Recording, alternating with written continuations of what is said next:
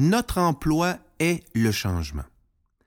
Que nous soyons employés, cadres ou entrepreneurs, nous sommes voués à vivre le changement tout au long de nos vies et carrières. Qu'il s'agisse d'un changement dans le marché, les habitudes des consommateurs, de la technologie offerte, du nouveau système informatique ou de la nouvelle machine à café, l'être humain est confronté à casser ses anciennes habitudes afin d'en développer des nouvelles. Et l'être humain est une créature d'habitude. D'année en année, nous nous enlisons dans nos zones de confort, qu'elles soient liées à nos habitudes de travail, de loisirs, nos habitudes alimentaires, sportives ou autres. Nous avons tous appris et adopté à force de répétition une manière de faire les choses. Il est aussi prouvé scientifiquement qu'il en prendra de 21 à 28 jours consécutifs à répéter une nouvelle façon de faire afin que cette dernière devienne une nouvelle habitude et que l'on réussisse à briser l'ancienne. Or, sachez que même si vous réussissez à convaincre la partie logique de vos employés ou de vos clients, n'oubliez pas qu'il existe une partie invisible quatre fois plus puissante qui travaille contre cette partie rationnelle et qu'il en faudra au moins un mois avant de voir des résultats.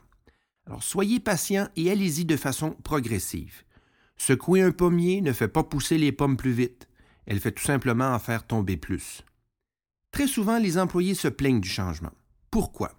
Ils répètent qu'ils n'aiment pas ça. Sauf qu'ils changent de voiture, de télé, de destination vacances aussitôt qu'ils le peuvent. Le changement n'est pas vraiment le problème, en fait.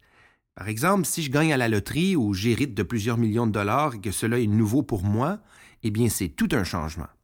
Alors pourquoi personne ne refusera cette situation? Tout simplement parce que cette nouvelle situation financière ne changera rien à mes bases, à ce que je connais déjà. Je pourrais tout simplement faire mieux ou plus que ce que je faisais déjà. Je ne perds pas mon connu. Inconsciemment, je ferai toujours référence à mon ancien système informatique lorsque j'en apprendrai un nouveau. Même chose pour de nouveaux modèles de produits à vendre et ainsi de suite.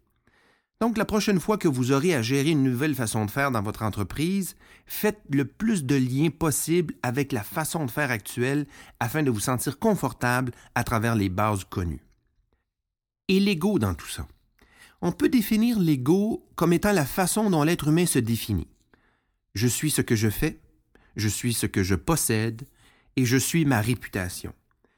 Un employé ou dirigeant qui s'identifie avec la profession qu'il exerce aura plus de difficulté à laisser tomber certaines résistances face au changement.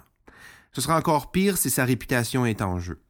En fait, personne n'aime perdre la face. Au contraire, les gens sont prêts à mentir et humilier d'autres individus même avant de mal paraître.